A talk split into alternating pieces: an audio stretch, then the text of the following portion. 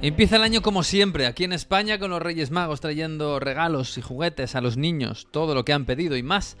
Y en el fútbol, pues como siempre, con las copas. Algunas copas añejas y otras más recientes, cambiando formatos, unas más justas y otras menos, pero con partidos diferentes, con historias diferentes, con equipos pequeñitos jugando contra gigantes y a veces ganando con historias, mucha historia en la FA Cup y algunos desplazamientos gigantescos en Francia. Bueno, ha empezado el fútbol con nuevas ilusiones, con partidos diferentes. Va a empezar el año de verdad y tenemos todo el fútbol por delante. Y la radio. Bienvenidos al episodio 15 de Onda Fútbol. En Onda Cero. A ver cómo termina, casi nunca terminan gol, casi nunca terminan gol, casi nunca terminan gol. El Messi hasta el fondo, casi nunca terminan gol. ¡Gol! Onda Fútbol. Fútbol internacional con Miguel Venegas. Palla all'area di rigore, si gira Cassano, magico movimento, Balotelli, rete! Rete! David Villa darting through the middle, he's got it between the two, and he's won the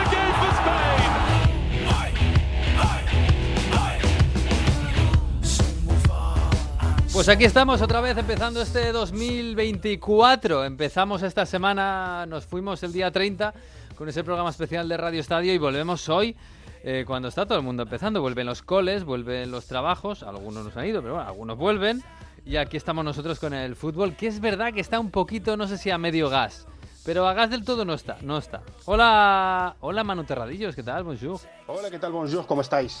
Mm, Bien, bien. ¿Tú qué tal? Te has venido de vacaciones, ¿no? Porque claro, Francia está parado. Sí, hemos tenido que seguir la, la, Copa a distancia, pero bueno, como no teníamos fútbol liguero desde el día 20 mm. hasta el próximo fin de semana, hemos aprovechado para comer el roscón de Reyes. Ah, pero tú te has venido aquí porque no había fútbol o porque has empezado a escuchar cosas de Mbappé y has dicho, no, me voy, me voy.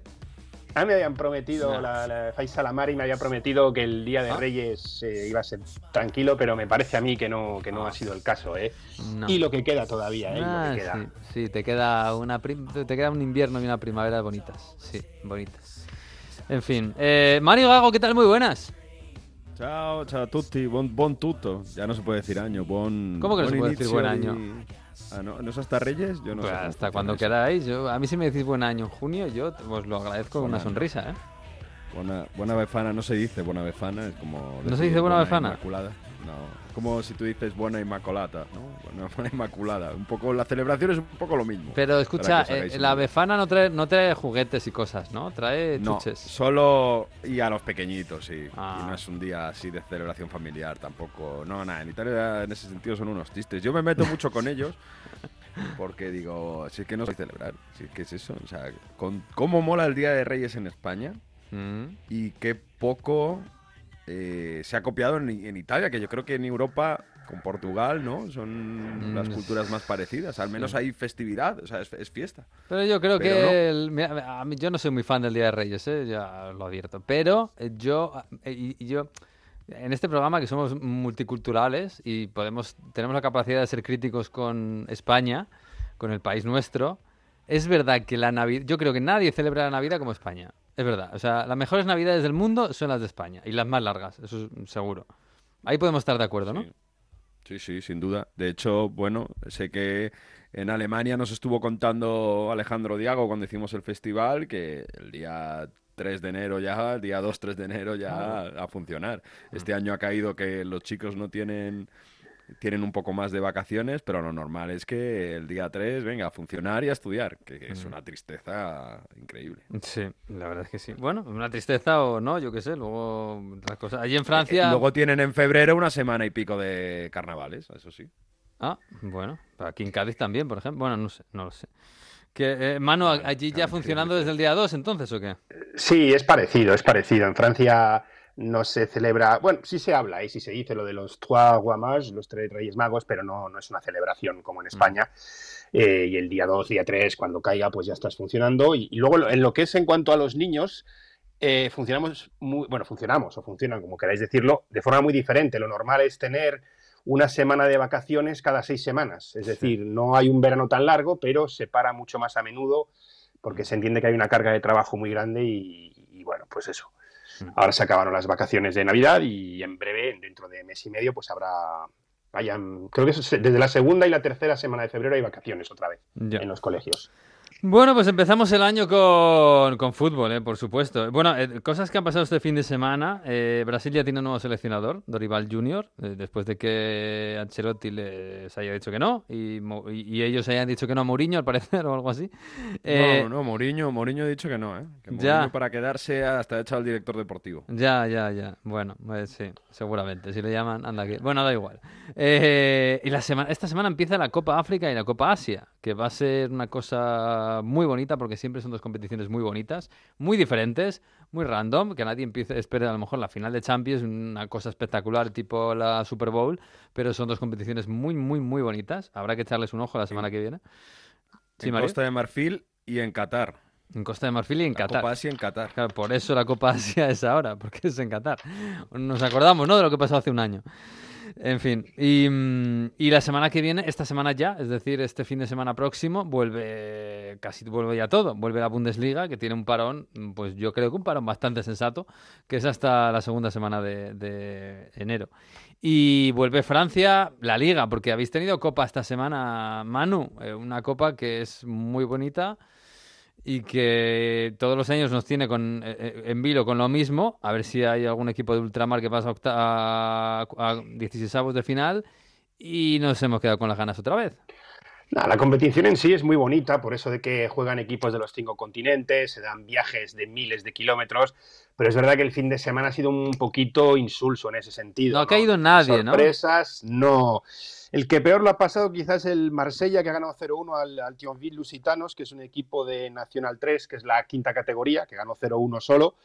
Pero por lo demás no ha caído nadie. En el gran duelo que era el Lance Mónaco pasó el Mónaco en los penaltis y los dos equipos que quedaban en estos 32 avos de, de ultramar, que eran el, el eh, como lo queréis llamar, Mulian, yo creo, porque le confunden entre Le Mou y Mulian, ahí hay dos formas, yo me quedo con, el, digamos, la de la página oficial de la Federación Francesa, que era el que tenía más opciones, porque juega contra el Gamogantan, que es un equipo de Nacional 2 de la cuarta categoría, pero aún así les han goleado 4-0, estos que venían de Guadalupe, y el otro, ¿no? Que era el, que había ganado nuestros corazones, ¿eh? sobre todo también por el nombre, el Golden Lion, que venía de Martinica, pues se ha llevado 12 del Lille. O sea que nos hemos quedado sin nada y luego, bueno, pues el, el PSG a lo suyo, que juega contra un equipo de, Regional 1, que es la sexta categoría, el Rebel, pues le ha metido 9, 9 0, 9 más bien. Eh, pues bueno, un fin de semana, un huérfano de sorpresas y de historias de estas bonitas que nos suele dejar a veces la, Copa de Francia. Oye, claro, el problema, el, Golden Lion se ha venido de Martinica, se ha hecho casi 7.000 kilómetros para ir, a, para ir al norte de Francia, que alguno dice, va a Lille, que tampoco es la ciudad más bonita de Francia. Bueno, también tendrá sus cosas, ¿no? Em, claro, esto eso es sorteo, quiero decir, ¿le podría haber tocado al Lille jugar allí? No.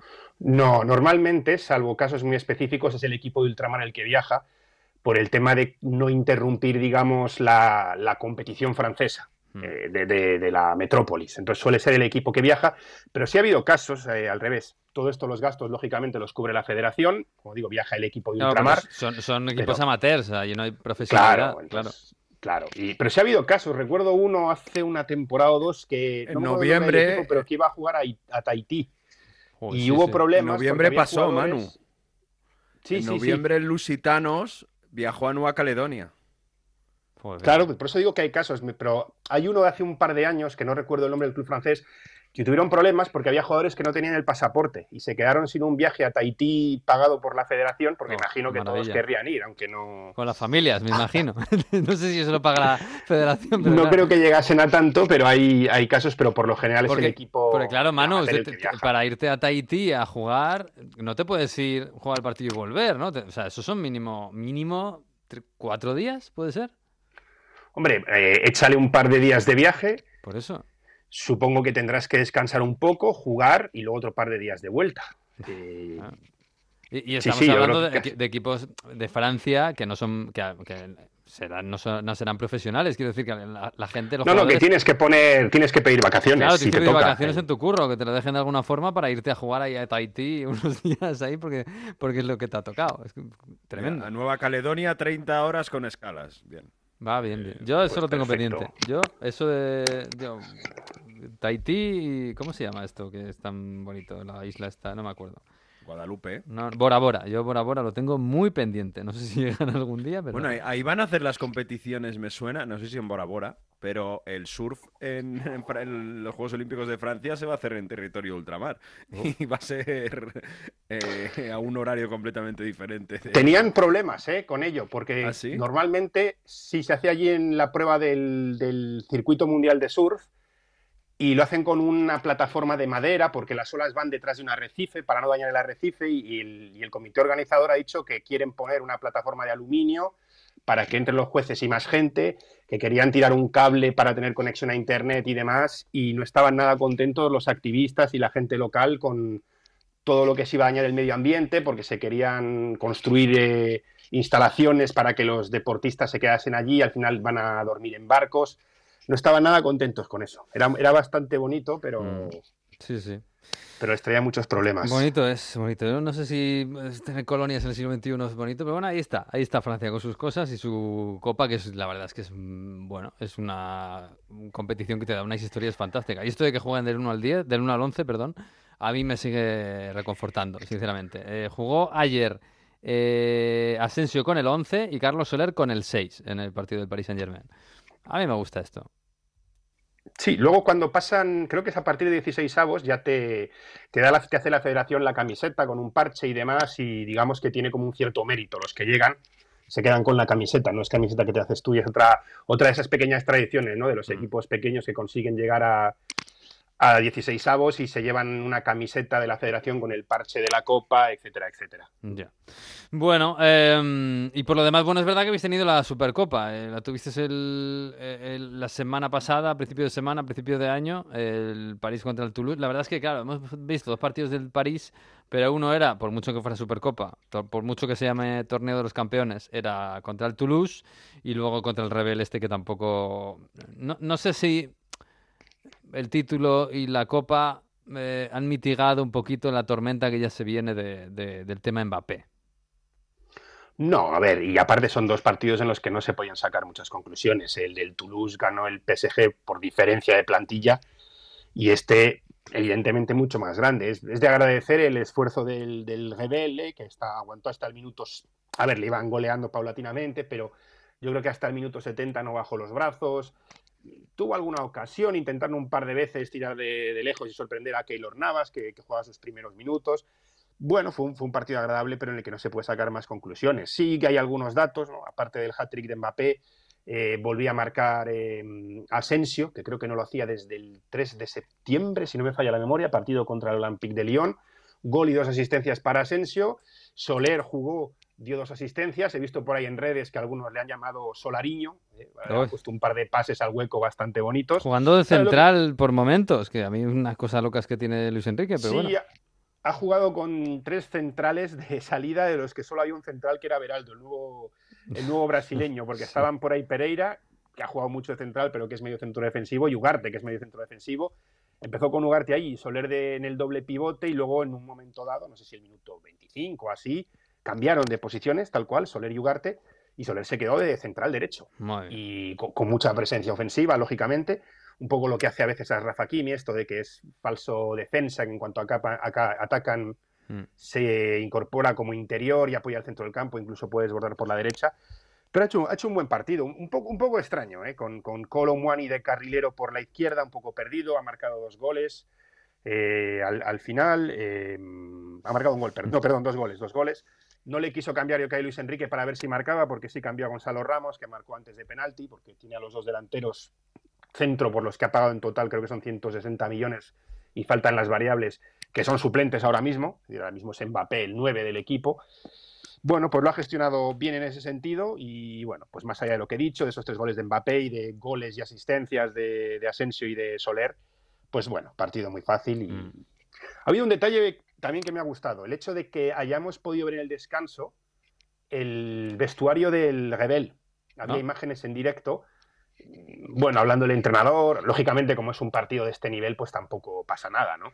Pero sobre todo ha habido un momento en el que ya sin el entrenador los, eh, los jugadores pues han hecho se han puesto como en círculo para hablar, ha tomado ahí la palabra el capitán Sigel García, que es el, o García, que es el, el capitán, el portero, y ahí estaban hablando de da igual, nos marcan un gol, nosotros como que vamos 0-0, nosotros tenemos que intentar marcar uno, tenemos que, presionarles, que nos meten otro, como que vamos 0-0, vamos a, no, bajar los brazos y a intentar mm. siempre conseguir algo.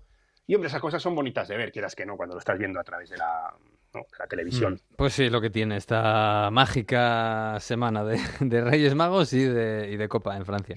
Eh, oye, de, cara al partido de la Real, porque al final en el horizonte, y, más el París, como tiene la Liga y la Copa, en el horizonte está el partido de Champions, de octavos de final, entre la Real Sociedad y el París.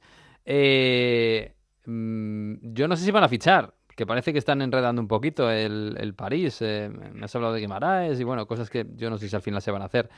Pero parece que tienen problemas con la defensa, ¿no? Con la lesión de Skriniar.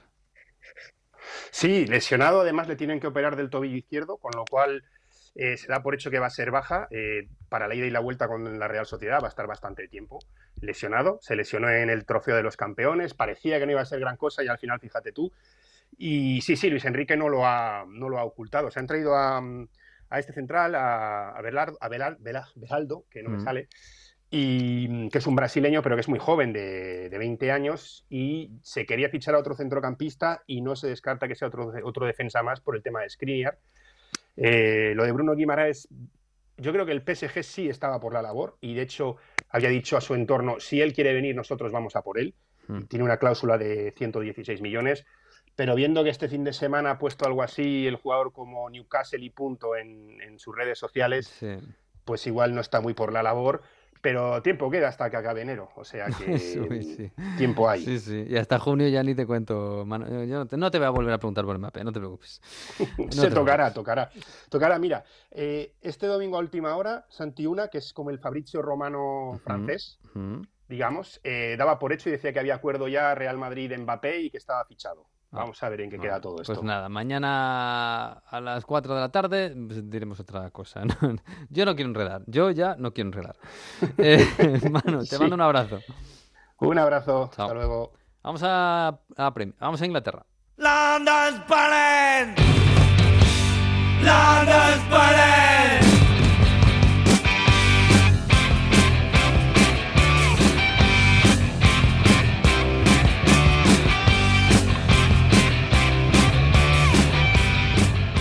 Pues sí, en, Inglaterra no tienen a los Reyes Magos, pero tiene la FA Cup que empieza pues el día de los Reyes Magos. Hola Jesús López, ¿qué tal? Muy buenas. ¿Qué tal? Muy buenas. Yo, yo creo que los Reyes Magos van a comprar Inglaterra, porque allí empiezan las, empiezan las rebajas el 26. Ah. Entonces, claro, aquí empiezan el 7 de, enero. ¿Para qué estamos engañando a los Reyes Magos? Claro, que, listos. Igual le recompran algo a, a, Papá Noel, algo que, se, que hayan devuelto, algo, ¿no? Sí van a Selfridges allí en Londres y hacen la compra. Pues sí, también tiene, todo el sentido del mundo. Que mm, bueno, sí, este sábado mágico en España eh, ha sido el sábado mágico en Inglaterra, que es todos los primeros sábados de enero, que es la primera ronda de la, bueno, la tercera ronda de la FA Cup, que es la primera ronda en la que están los equipos de, de Premier. Es verdad que yo he echado en falta una sorpresita, ¿no? No hay ningún Premier eliminado salvo el Barley porque jugaba contra el Tottenham, claro. Claro, sí. Eh, bueno, bueno, perdón, y, el Arsenal, pero bueno, ahora hablamos de eso. El Arsenal también, y, luego hay que acordarse de que hay también unas cuantas replays. Sí. Eh, por ejemplo, el Everton Crystal Palace, el Bristol West Ham United, el West Ham no ganó en casa, tiene que ir a casa del Bristol a jugarse la, eh, clasificación. Hay, hay como 7, 8 replays ya de, empates. El Wolverhampton también con el Brentford es otro que, que empataron, o sea que, bueno. Eh, todavía la ronda le queda un poquito más, se va a jugar la semana que viene estos replays. Pero en general es verdad que ha sido eh, un, día que le ha faltado la guinda ¿no? del, del cap set del mm. pequeño que, que elimina al grande, que no ha pasado de momento, todavía puede pasar a los replays.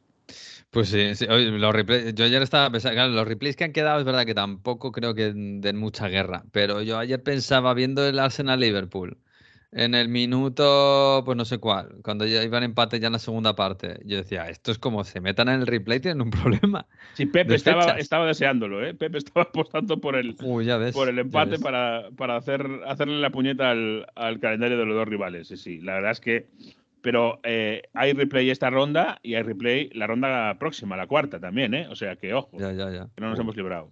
Sí, sí, cuidado. Bueno, Arsenal-Liverpool. Claro, esto, de, esto es lo que tiene un sorteo puro, puro, puro de verdad, que te deja, pues sí, choques muy bonitos, grandes yendo a, campos chiquititos, a pueblos chiquititos, pero también un partidazo entre el Arsenal y el Liverpool. Eh, yo, yo, no sé con qué te quedas tú, Jesús, pero esta victoria del, de Liverpool a mí me da la impresión, me deja el pozo de que con todas las dificultades del mundo, con un equipo, pues no sé si en reconstrucción o a medio hacer o lo que quieras, con, con jugadores como Clark y Bradley, que no los conoce nadie, entrando en la segunda parte, y Liverpool sigue compitiendo y sigue haciéndose, no sé, reponiéndose a, toda a todo, a un equipazo como el Arsenal y a las dificultades, y acaba compitiendo y ganando. Es una pasada, ¿eh? No solo eso, sino que se rehizo de una mala primera parte, porque el Arsenal fue mejor para mí, sobre todo en la primera parte. Em, claramente el equipo de, Arteta mereció más, pero después de eso y de conseguir llegar con 0-0 al descanso, la verdad es que la reacción del equipo de club fue muy impresionante. Eh, en la segunda parte podía haber ganado cualquiera, pero el Liverpool también hizo sus méritos. Eh, Luis Díaz para mí fue el mejor del partido o de la segunda parte y del partido, porque, como digo, apareció en ese momento, se echó el equipo a la espalda eh, y hemos visto el Luis Díaz que queremos, ¿no? Si, si, vemos en este equipo a Luis Díaz así, junto a Salah cuando vuelva, como nos tiene acostumbrados, mm, esto empieza a ser una cosa un poco más seria, ¿no? Eh, hablando de pelear por, por todo. Y yo creo que es lo que más hace falta al equipo en ataque. Eh, de verdad, mucha personalidad, calidad. Tuvo alguna opción antes para haber marcado. Los dos equipos, la verdad, que tuvieron una mala noche en la, en la finalización porque los dos tuvieron que haber marcado varios goles. Sí, te iba a preguntar por la falta de pegada de los dos. uno porque no tiene a Salah, que es el que las mete siempre. Y no sé si el otro porque, no, tiene. Claro, no tiene o no sé. Saca, bueno, eh, no estaba Gabriel Jesús. No Saca sé. Tuvo varios, tuvo varios. Eh, Odegaard también tuvo alguno interesante. Pero es verdad que al Arsenal sí se le echa en falta eso, ¿no? Eh, un finalizador. Eh, se ha hablado mucho de si se iba a buscar algo en el mercado este, este, este mes de enero. No, parece ser que no, ya veremos. Pero sí, es la verdad, ¿eh? le falta esa guinda porque Havertz, pues hombre, lo hemos visto en el Chelsea. Eh, jugador de muchísima clase, muchísima calidad, te aporta mucho, pero eficacia, la definición no está entre sus virtudes. Es así de claro. Y, pues pasa lo mismo con Reis Nelson, con, con Bukayo Saka, al que se le ve un poco quemado. Yo creo que después de una grandísima eh, temporada y media, digamos, es verdad que se le ve un poquito más bajo ahora a Bukayo Saka tras el, el, invierno. Puede ser también tema de, de, de fatiga, etcétera. Y es verdad que ahora, a ver, aparte de que está el el tema de las, em, de las copas, ahora viene la League Cup, que el Arsenal tampoco tiene, con lo cual el Arsenal está fuera de las dos copas, tiene un poquito más de margen. El Arsenal, por ejemplo, no vuelve a jugar hasta el día 20. Ya, joder. Con lo cual ahora tiene una ventanita ahí buena, porque ya sabes que eh, la Premier League va a hacer esto que se llama el parón invernal híbrido, con lo cual eh, una semana se juega medio, la mitad de los partidos de una jornada, la siguiente semana se juega la otra mitad, con lo cual todos los equipos tienen un periodo de, descanso, un fin de semana sin partido, con lo cual pues el Liverpool juega este, ahora entre semana eh, la Copa de la Liga contra el Fulham en las semifinales, pero luego ya hasta el 21 no tiene, con lo cual mm. ahora se abre el, periodo de descanso de, la Premier, se abre ahora. Mm. Y ahí es donde los equipos tienen que recargar un poco pilas.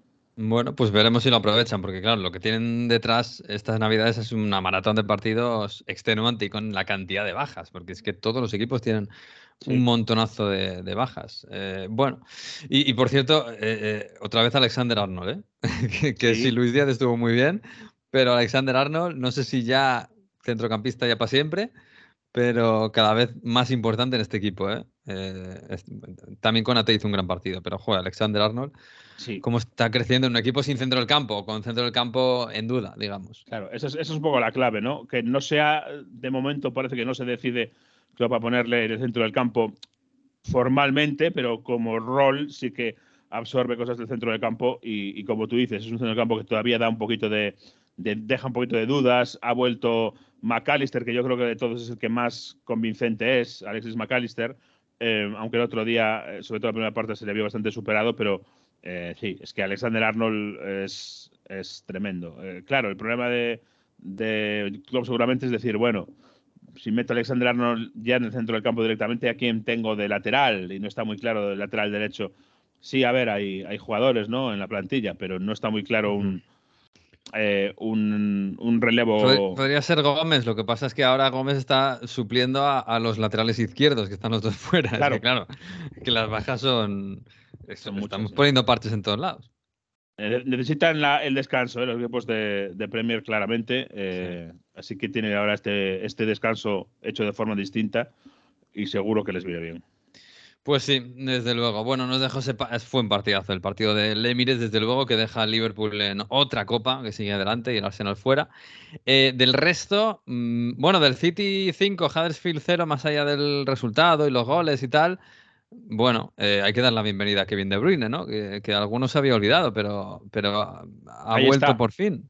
Vaya fichaje de invierno, ¿no? Oh, no está Eh, mal. Nada menos, y, y es verdad que además eh, muy prontito ya dio la primera asistencia, eh, o sea que De Bruyne no ha, no ha olvidado se- cómo se juega al fútbol, se ha dejado media melenita, con lo cual Mm. ha cambiado de imagen, pero es verdad que es una bienvenida, yo creo que más que nunca, ¿eh? porque hemos visto al City eh, en ese cambio un poquito a, a, ser un equipo más vertical, más vertiginoso, y yo creo que eh, más que nunca lo que le va a dar Kevin De Bruyne, eh, y fíjate qué raro es esto, decirlo del City, eh, pero es, es, la pausa que a lo mejor al equipo le falta un poco, porque eh, es verdad que está Bernardo Silva, pero ha estado muchas veces, eh, entre comillas, inmolado, poniéndose ahí en, en, la zona del centro del campo de pivote, porque no hay, porque se ha ido Gundogan también. Es decir, em, yo creo que más que nunca eh, Kevin De Bruyne le va a dar algo distinto al City. Y parece imposible, increíble decir esto, pero, pero yo creo que es así. Sí, sí. Centro del campo, que fíjate que en un equipo de Guardiola parece mentira, pero sí necesita. Eh, y luego el, no sé, el derby del Tyne and Wear, ¿no? Hacía ocho años que no se disputaba porque, claro, el Sunderland, Sunderland y Laidai llevaba, llevaba mucho tiempo, lleva mucho ahí tiempo. Sigue, claro. ¿eh? Ahí sigue el pobre Sunderland. Sí, sí, claro, y todavía lo que te rondaré. Eh, claro, yo no sé si había esperanzas por parte del Sunderland. El partido, este, claro, es un derby muy caliente. El partido de la previa había sido caliente, ciertas polémicas, aficionados del club que no querían que, que, el, que les dieran, digamos, la bienvenida a los del Newcastle. Bueno, y, y, y, ha sido caliente en el césped, pero claro, al final, si lo piensas fríamente, esto es lo que tenía que pasar: que ganara el Newcastle 0-3, un partido más o menos tranquilo.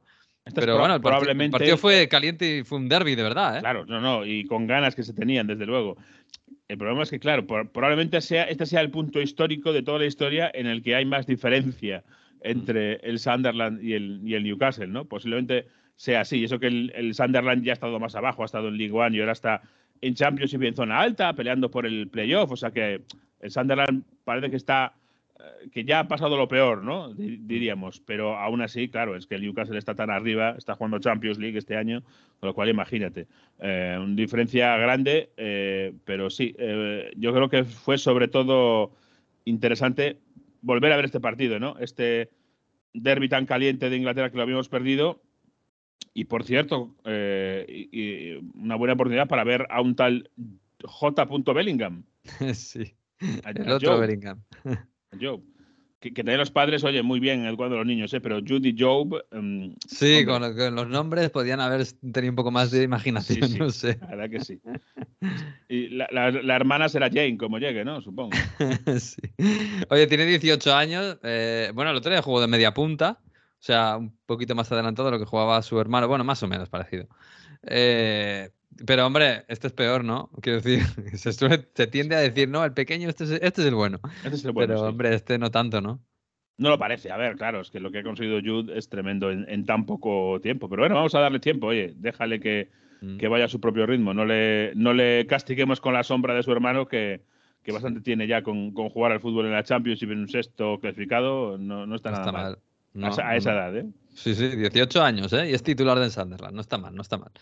Bueno, eh, por lo demás, eh, mira, el Brexham se ha clasificado, que tampoco lo tenía especialmente complicado. Ahí el equipo de Ryan Reynolds. Es decir, todavía está, pos está la posibilidad de un capset en las próximas eliminatorias. Bueno, en, en, en los, en las revanchas y en los replays. replays, desde mm. luego, pero en la próxima también, porque todavía quedan equipos pequeños en, en, competición. O sea que bueno, está el, por ejemplo, el Plymouth, eh, mm. está el Blackburn Rovers, fíjate qué historia, el Coventry, el Ipswich mm. Town. Hay equipos todavía que puedan dar un sustito a los grandes. Bueno, sí, a ver, a ver si es verdad. A ver si alguno de premios se tiene que quedar en la primera ronda, hombre, si no, no sería esto la FA Cup. Pues el West Ham es, el, es, el, gran candidato ahora mismo. Sí, bueno, el, West Ham empató ayer contra el Bristol. Bueno, bueno, no estaría. tiene que ir a jugar a Bristol ahora. Sí, sí. Bueno, no está mal. Que de mercado. Bueno, de momento no, ¿no? Bueno, el Tottenham ha fichado a. ¿A quién ha fichado? A, Werner. A Werner, a Timo Werner. Bueno, vuelve Timo Werner. A ver, tampoco es que sea un fichaje de campanillas, pero es algo. Bueno, eh, fíjate, yo siempre digo lo mismo con Timo Werner. Me parece buenísimo en crear ocasiones y sin comentarios a la hora de finalizarlos. Hmm. Con lo cual, yo creo que si lo utilizas con inteligencia, y ahora el, el Tottenham está sin son, recuerdo, entonces eh, la parte ofensiva en cuanto a meter goles de son, no le veo que la vaya a cubrir Timo Werner, pero la parte de correr, de crear, de hmm. volver loca a la defensa, sí. Yo siempre digo el estilo le pega, es verdad. ¿eh? Claro, yo siempre digo que Timo Werner eh, pégalo a una banda y, y, que corra y que vuelva loca a la defensa. Mm, pues para eso me parece un arma fantástica. Siempre y cuando, recuerdo que antes de ir al Chelsea, en, la temporada anterior en, Bundesliga, sí había hecho goles, pero fue llegar a, Premier League y, se le hizo de noche. vete a saber, a lo mejor eh, ahora es una cuestión mental y consigue superarla y, empieza a meter goles, pero en principio por lo menos lo otro lo tienes. Sí, sí. Sí, en el Leipzig la primera, antes de ir al Chelsea, creo que fueron 29 goles o algo así. Sí, sí, hizo una temporada fantástica de goles. Pero claro, un equipo de mucho ritmo, de correr mucho, de contras. Bueno, a ver, si Postecoglou saca lo mejor de él, que oye, eh, en la vuelta al Leipzig la verdad es que no ha sido nada buena y ese era un buen jugador. Vamos a ver, bueno, el mercado está abierto y el Chelsea dice que va a fichar. Vamos a ver qué toca Boyle. Algo tocará. No es fácil, ¿eh? Pero hay dinero, dinero hay. En fin, bueno, pues nada, Jesús, que, seguimos. ¿eh? La semana que viene, media liga, aunque no está mal. No es partido. Un abrazo. Adiós.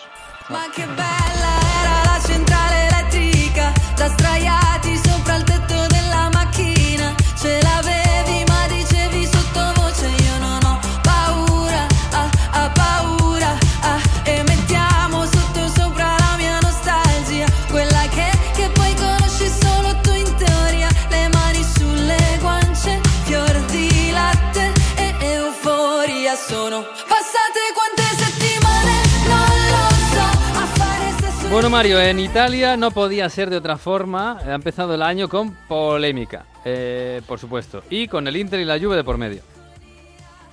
Una polémica tremenda, además, en prácticamente todos los partidos de los tres primeros. No, prácticamente, o sea, en los tres partidos de los tres primeros, en los partidos del Inter, de la Juventus y del Milan, se han quejado los rivales. Hmm. Tanto el Verona yo creo que el que más y con más razón, hmm. tanto la, el Empoli por un penalti también recibido de aquella manera y en la Salernitana por una expulsión que según ellos condiciona el partido de Julio Mayor. Empezamos por lo del Inter, yo creo que es lo más clamoroso y lo que probablemente habrá visto más gente, hmm. porque el Inter gana con un final épico, con un final de partido donde pasa absolutamente de todo, empiezan marcando, vuelve Lautaro Martínez y tarda 13 minutos solo en desatascar el partido contra el Verona, en una muy buena acción de Enquitarián, pero luego tienen un fallo defensivo, en un remate que aprovecha Thomas Henry, el delantero del Verona, llega a los últimos minutos, Inzaghi ya con todo, con Alexis Sánchez, con Arnautovic, con todo el mundo para intentar marcar eh, el 2 a 1. Se pierde una ocasión Arnautovic. Fíjate que señalamos mucho a Alexis, está, ¿eh? pero está para, para irse cedido a Austria. ¿eh? un cabezazo que dentro del área pequeña que cierra los ojos y no da el balón. En fin, muy, muy señalado Arnautovic mm. en, este, en este partido. Bueno, pues el partido sigue con el Inter atacando a tope. Hay un travesaño después de un remate y Tiro desde la frontal, lo rechaza Montipó, el portero, y a puerta vacía aprovecha Fratesi para hacer un gol eh, fantástico de último minuto, que se vuelva todo el mundo loco en San Siro, que Fratesi nos enseñe a todos sus calzoncillos con los pantalones medio hmm. bajados mientras celebraba, y todos muy felices, pero llaman el bar. Y llaman el bar, ¿por qué? ¿Qué pasa? y vemos una imagen de una agresión de Alessandro Bastoni a un jugador del Verona, pero una agresión, un codazo. Hmm. Pues el VAR llama a Fabri y al final Fabri da el gol. Cuando Pero, ¿y es una agresión y que ve todo el mundo. ¿Qué se supone que argumenta? Porque que, que no, que, que es un lance del juego.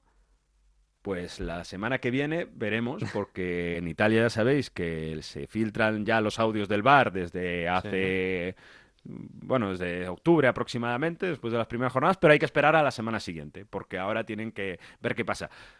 Bueno, el, el gol se da, el partido continúa, el Inter tiene una contra incluso donde no hay portero, pero justo en esa contra que falla el gol del Inter, llaman al VAR de nuevo y aquí el VAR eh, dice que hay penalti de Darmian, un penalti que, que sí que era y que Fabri da, da ese penalti, pero 90 más 10, minutos 100 de partido, Thomas Henry falla ese penalti y el Inter puede celebrar que es campeón de invierno con 48 puntos en 19 jornadas. Lo que te puedo decir del árbitro es que mm, tanto Fabri, sobre todo el VAR, han sido castigados ya, va a haber neverazo.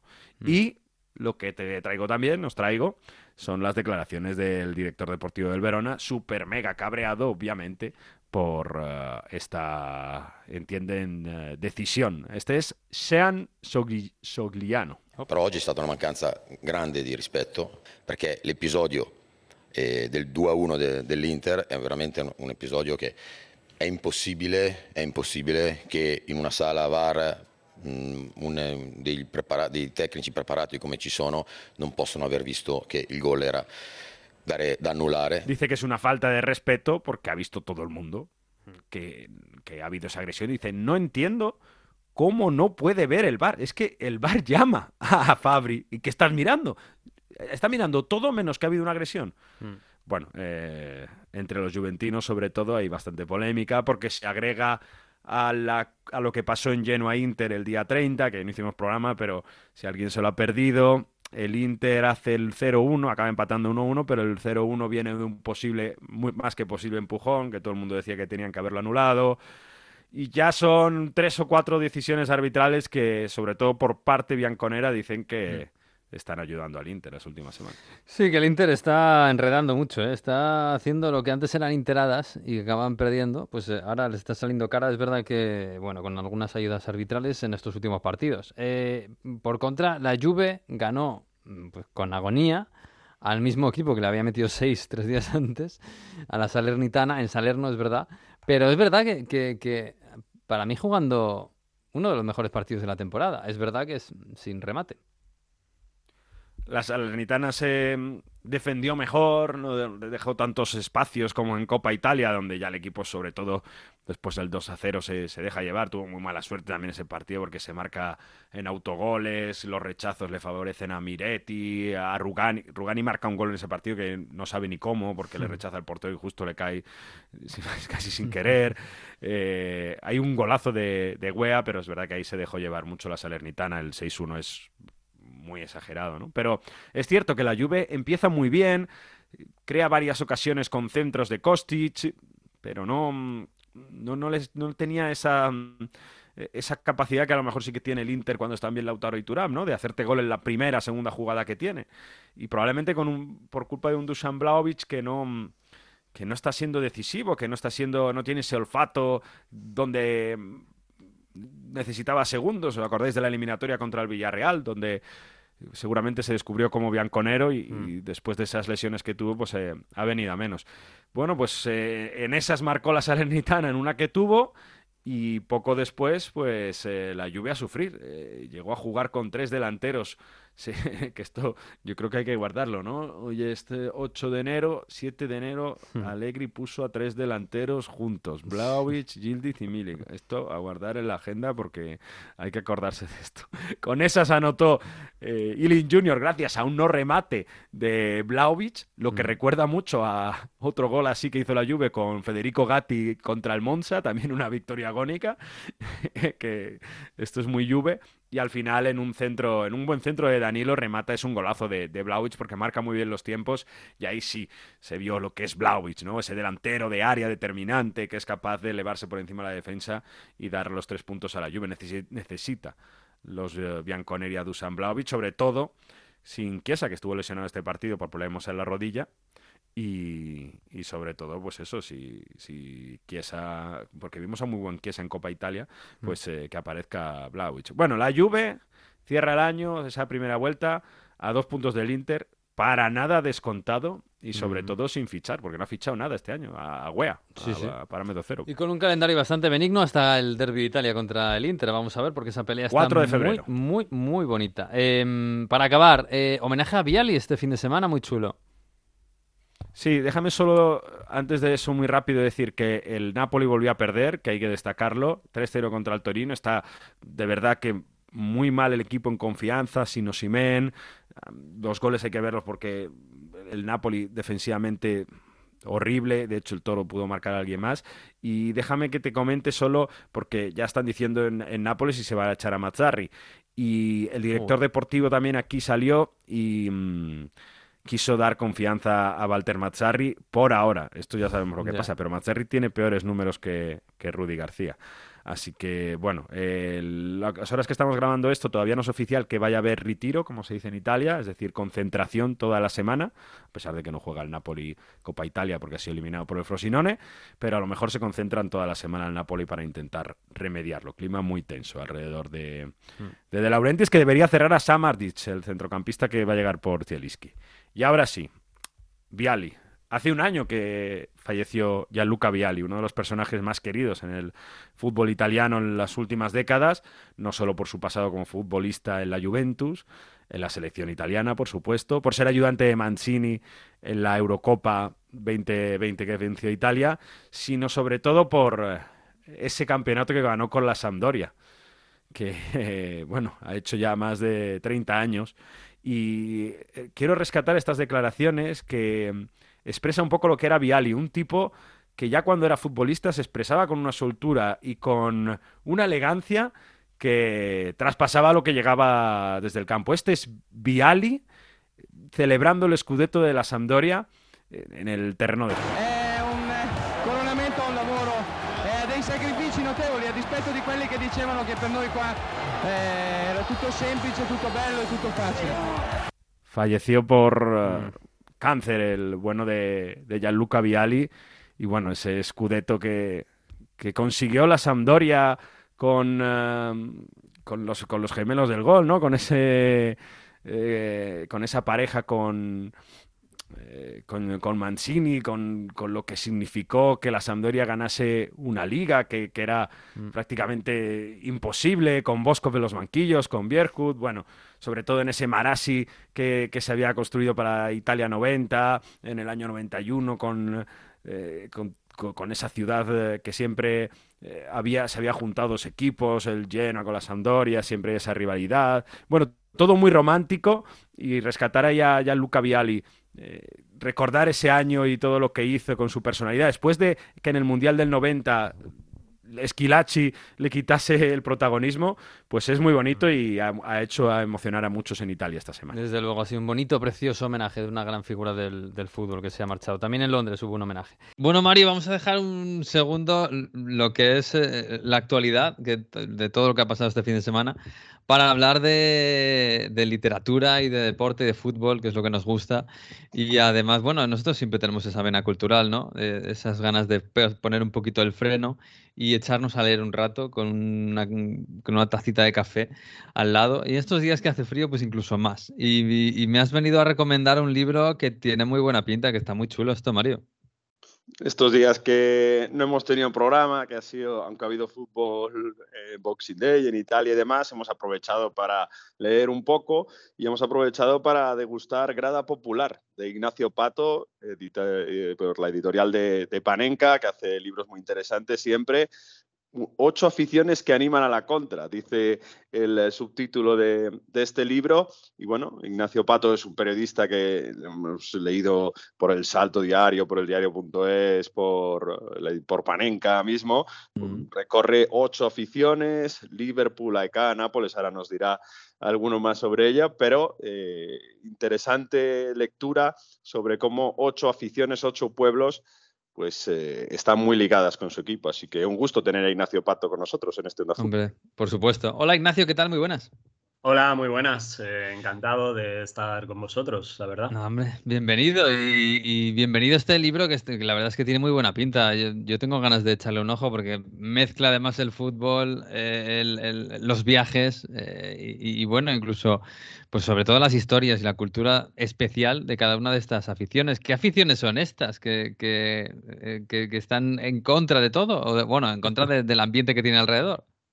Sí, están en contra de algunas cosas y a favor de muchas otras. Pues bueno, son las de Liverpool, eh, AEK de Atenas, el, Napoli, el Vélez Mostar eh, de Bosnia, el Olympique de Marsella, el Rapid de Viena, el Besiktas y eh, un poquito más cerca el Rayo Vallecano.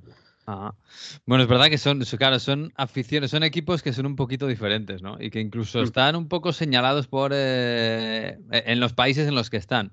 Eh, mm. Fíjate que con Mario hemos hablado muchas veces de, ese Napoli, campeón de Italia ahora mismo, y que mm. durante muchas, muchos años se, les han se han reído de ellos y se les han señalado desde toda Italia, salvo cuando han sido campeones, claro. Sí, el, Napoli, bueno, como creo que, que, sabéis y sabrán muchos oyentes o se pueden imaginar, eh, casi que lo podríamos definir como una especie de, selección, sin meterme en muchos berenjenales, una especie de selección del sur de Italia, no solo de, la zona de Nápoles, aunque bueno, en el sur también hay muchos aficionados de, por ejemplo, de la Juventus, pero sí que sobre todo en la ciudad y, y en la región de Campania, pues el Nápoles ejerce un poco como de avanzadilla, yo diría que mucho más que deportiva. Eh, cultural, incluso por momentos social, incluso en otros momentos de la historia especialmente mm, intensos de la historia de Italia, eh, como, como, representación casi política, ¿no? Y, una, y una especie, ¿no? De, para la gente de, Nápoles, sobre todo la que yo he podido conocer, la que habla en el libro, que al final es la que tiene que, hablar y no yo, los mm. propios aficionados, eh, un, motivo de orgullo en, un, en una ciudad, en un, en un, ambiente, ya digo, social y cultural que, bueno, que no siempre ha estado en, su mejor momento, ¿no? Por, por, así decir, y sobre todo no ha sido visto eh, con los mejores ojos en, en su propio país. Mario. Bueno, de, este libro, como decía Ignacio, lo interesante es que hablan sobre todo los aficionados, ¿no? Porque tú te acercas al equipo por aficionados de, todo, decías, de Nápoles ahí, como explicaban lo que también la idiosincrasia de la ciudad. A mí me gustó mucho del Vélez Mostar, ¿no? Esa explicación que dan que eh, el, el, Vélez es la, la, representación que tenía en escala nacional. Hay un poco de eso, ¿no? También de aficionados queriendo demostrar que su equipo de otra forma diferente a los equipos top, pero tienen relevancia, ¿no? Eso es un motivo de orgullo para todas estas aficiones. Sí, sí, sí. Yo, una de las cosas que, también en el proceso de, de mm, preescritura, digamos, de, idea del libro, eh, era un poco eh, buscar una serie de hilos conductores, ¿no? Y, como decís, yo creo que, que casi todos los equipos. Fijaos que hay equipos, está el Liverpool y está el Rayo, por ejemplo, que a nivel deportivo eh, pueden estar muy distantes, pero, pero bueno, sí que eh, a todos les une esa, ese, ese afán ¿no? que, tienen. Eh, Los de Marsella destacando también que, ganaron la Copa de Europa, que son los primeros en ganarla en, en Francia, ¿no? Sí, sí, en todos ellos una de las palabras, uno de los hilos conductores y palabras comunes mm, eh, es, el, es, el, orgullo, sin duda. Y en el caso de Vélez Mostar, que, que mencionaba Mario, creo que, que, es muy claro, ¿no? Es muy claro allí, pero a la vez es, es bastante desconocido, si no es para los eh, muy futboleros o los muy interesados por, por, la historia de los Balcanes, por ejemplo, también, es, es un caso que, que no es muy conocido y y prácticamente podríamos eh, hacer una síntesis de que la, mera existencia del Vélez Mostar eh, a día de hoy es casi un milagro y eso teniendo en cuenta que es uno de los equipos más importantes, en el libro se intenta explicar por qué, uno de los equipos más importantes de, uno de los países más importantes de la, del pasado siglo en el fútbol, que fue Yugoslavia, ¿no? que eran los, se les llamaba los los, brasileños, una mezcla de, fútbol brasileño y soviético, que supongo que para los más jóvenes queda un poco lejano, pero bueno, también era un poco la intención del libro, ¿no? Recuperar esa historia así medio lejana, medio mágica, medio triste, pero también con, esperanza, como se intenta reflejar en el libro. Eh, de hecho, el capítulo de Bellet Mostar eh, eh, habla del, del derecho a tener un presente. El pasado y la historia ya lo tienen, y el futuro, yo pensaba, ostras, el futuro eh, siempre es como postergado, ¿no? El derecho a tener un futuro está muy bien, pero, pero el Vélez Mostar, por suerte para su gente, que son además muy generosos, eh, tiene, tiene un buen presente y eso es bonito qué chulo.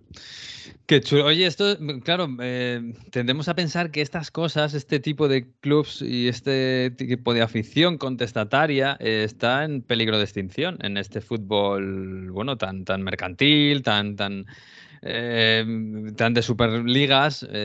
pero, pero bueno, ahí tenemos al Liverpool, ahí tenemos al Napoli que acaba de ser campeón de liga. Quiero decir que al final esto tiende a ser una pulsión dentro del fútbol, ¿no? Que, la afición, eh, bueno, canalice a través del fútbol lo que es la vida, ¿no?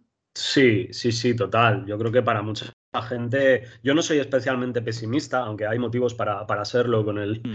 con la deriva del, fútbol, pero no, no me gusta y de hecho intento no, ser pesimista. Entonces, eh, siempre me, me, acabo fijando ¿no? en los detalles positivos como puedan ser el, rechazo que hubo popular, por ejemplo, especialmente en Inglaterra, y de hecho el libro comienza, no, es spoiler porque así comienza el libro, ¿no? Con, la protesta de, la afición del Liverpool eh, cuando se anunció la, Superliga. Em, yo creo que no muchos, pero, pero hay algunos motivos para, la esperanza. Uno de ellos también, yo a veces no solo en este libro, sino en general en la vida, cuando voy a algunos campos o hablo con aficionados, siento como que hay también una especie de efecto rebote, ¿no?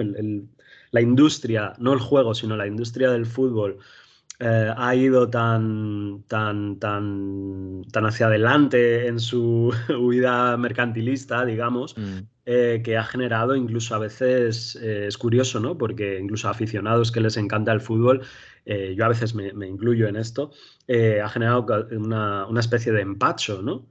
que no deja de ser pues una, pues una devaluación del producto, ¿no? Si hablamos en esos términos. Entonces, bueno, yo creo que, sí que hay muchísimos aficionados y aficionadas que están eh, muy interesados, incluso a lo mejor cada vez más, en, equipos eh, más pequeños o en recuperar eh, el, vínculo con, el equipo de, su tierra, más que con equipos, digamos, multinacionales. están las, mm, los, clubes de accionariado popular, que, en este país son muy importantes. Em, de hecho, tenemos ahí, por ejemplo, un Unionistas de Salamanca mm, súper fuerte y, mm. casi siempre de, actualidad por, buenos motivos. Em, yo ya os digo, no, no me gusta ser ni nostálgico eh, ni, especialmente pesimista, aunque dicho esto, el, fútbol, em, bueno, el fútbol es un juego, es, es cultura, es un deporte que son tres cosas muy bonitas y muy necesarias, pero nadie puede olvidar que, es una industria que genera muchísimo dinero y que el aficionado normalmente no, participa de ella más que como cliente. cliente, sí. Eh, sí, es, feo, es frío, pero porque hay pasión de por medio, pero, pero sí que es verdad que la, la participación, la voz, la mano del aficionado, em, se intenta relegar cada vez más a, los 90 minutos, incluso ya ni eso, ¿no? A veces como, como consumidor desde el televisor. Y, por eso un poco lo de ir a la contra, porque es verdad, tú dices, ocho aficiones que animan a la contra. Y es mm. verdad que a la, contra, hacia donde se va que, sean meros clientes los aficionados, ¿no? Pero en ese sentido, si tú lees a los aficionados de todos estos equipos, es muy fácil sentirse, eh, no sé, verse reflejado, ¿no? Tener mm. empatía con muchos de esos aficionados no sé por qué tiene que ser a la contra si esto es al final lo que se ha animado siempre, ¿no? Ir al equipo mm. incluso del barrio o de la ciudad de Nápoles, porque son equipos grandes o del Liverpool. Es verdad que todos tienen quizá un componente que, no sé si, también está buscado, donde ha, habido bastante mm, clase social obrera que, que se ha arraigado en torno a equipos de fútbol, ¿no? Pero eh, a la contra no, lo, no llego a percibir que, sea tanto a la contra, sino como siempre ha sido, ¿no? ¿No lo, opinas así? Bueno, a la contra del movimiento, ¿no? Hacia, hacia el que vamos, digamos. Sí. sí, sería un poco esta, esta era la, idea. Y sí que es verdad que mm, sí, puede ser ambiguo, ¿no? Porque mm. por un lado es eh, a la contra de, la tendencia, ¿no? De, no ya del fútbol, ¿eh? sino de, la sociedad, ¿no? Mencionabais la clase social pues bueno, eh, por no extendernos, el, siglo XX pudo ser el, momento de, mayor orgullo para la clase trabajadora y el XXI es un constante declive. Em, en, esos términos, eh, equipos que se inscriben en, la clase, su, historia y su contexto, como por ejemplo pueda ser clarísimamente aquí el Rayo Vallecano, pues, pues bueno, sí que es verdad que, tienen un poco las, no, sé si decirlas de perder, pero sí un componente romántico que, que, siempre el romanticismo, pues bueno, es como una especie de, sinónimo, ¿no? De, causa perdida. Y, por ahí, pues, era un poco lo de, lo de eh, animar a la contra. Pero sí que es verdad que, en esa contra eh, bueno, es una dialéctica, ¿no? Están, están a, la contra de, lo que. De, todos los movimientos y factores futbolísticos y extrafutbolísticos que, que van en contra de, la pasión, ¿no? Por así decir. Eh, entonces, por ahí, por ahí era un poco lo de, lo de la contra, contra de, la, de la tendencia del fútbol negocio que, que, si no fuera por, por estas no por estas aficiones, sino por todas, por estas y otras, que, que, ejercen resistencia, ¿no? Al final yo creo que romanticismo y resistencia son dos de los conceptos fundamentales ¿no? de, del libro. Eh, pues si no fuera por esta resistencia y romanticismo, quizá el, fútbol estaríamos hablando de, un escenario todavía peor, ¿no? Vuelvo a remitirme al, caso de, las protestas contra la Superliga que han conseguido, y esto creo que a veces lo, pasamos por alto, pero, pero hay victorias. Si, nos ponemos en este lado ¿no? popular del fútbol, mm. eh, a veces pasamos por alto las victorias. la Superliga mm, están teniendo, puede que se acabe haciendo, pero están teniendo muchísimos problemas sus eh, promotores para poner en marcha un negocio que para ellos es redondo y, hay muchísimo poder y muchísimo dinero de esa parte, eh, porque, porque han protestado las aficiones. que es algo como... sí, sí, aquí lo, hemos destacado. ¿eh? La Superliga no se ha hecho en buena medida porque eh, los aficionados del Chelsea cortaron una calle y los del Manchester United invadieron su estadio. Entre otras cosas, ¿eh? Y así. Y, modelos, modelos como el del Unión Berlín también son un éxito en Champions y toda la visibilidad que está teniendo. Un poco por eso, ¿no? Que, que, que yo creo que hay como una tendencia que cada vez más gente se está dando cuenta de que otro fútbol es posible en ese sentido, ¿no? Mm. Sí, yo creo que tiene que ver, y perdón porque creo que me estoy extendiendo, creo que tiene que ver también mucho, yo le, doy mucha importancia al, enfriamiento que el, que el negocio produce en el fútbol. Eh, eso hace que el verdadero aficionado, aficionada, apasionado de, apasionada de su, de su club, de su ciudad, de lo que representan esos colores y ese escudo, esa idea, en el libro se hace hincapié en la idea, un club es una idea también. Em, el, negocio va en contra de, esa pasión y de esa idea. Eh, entonces, ahí mm, también es muy importante que, por ejemplo, eh, hay un sentimiento a veces de, unidad entre distintas aficiones eh, porque se sienten precisamente más, más conectados por un, por un, no voy a decir rechazo al fútbol moderno, sino por, por por la defensa de, otro fútbol eh, antes que mm, se sienten más conectados por eso que, por la, que por la rivalidad que puedan tener entre sus colores. Y eso también es muy importante, creo, para romper la, retórica clásica que se ha tenido a veces desde medios generalistas, ¿no? de, que al aficionado solo le importan sus colores y no siempre es verdad eso, eso se ha visto en la Superliga, se han unido fuerzas y creo, y aquí en, España tenemos el ejemplo de FASFE, por ejemplo, que, hace una magnífica labor eh, en defensa de, los aficionados. eh, de todos los clubes, sin importar los colores. Y, bueno, creo que, ya digo, no me quiero poner demasiado optimista porque, porque el panorama no invita, pero, pero sí que hay motivos para... Para, la esperanza. Sí, para, un, poquito de esperanza, ¿eh? que, que en los tiempos que corren ya es. Sí, sí. Sí, sí, el fútbol resiste, desde luego. Bueno, pues eh, empezamos el año con lecturas, que nos encanta, leer fútbol, nos encanta. Este Granada Popular, ocho aficiones que animan a la contra, pues nos animan para este principio de año de Ignacio Pato. Así que Ignacio, pues te mandamos un fuerte abrazo y muchas gracias y que tenga mucho éxito el libro, por supuesto, que siga teniéndolo. Nada, muchísimas gracias a vosotros y, y a los oyentes. Adiós, adiós. Hasta luego. Un abrazo. delle genti che passeranno. Oh, vela ciao, vela ciao, vela ciao, ciao, ciao, e le genti che Nosotros nos vamos. Eh, hasta la semana que viene, el próximo lunes, como siempre, en Onda 0.es a la una más o menos de la tarde, estaremos aquí en un nuevo, episodio de Onda Fútbol. Será el 16, me parece. Hasta aquí el 15. Disfrutad de la semana que tenemos mucho. Hay copas y tenemos de todo en el fútbol. Y adiós.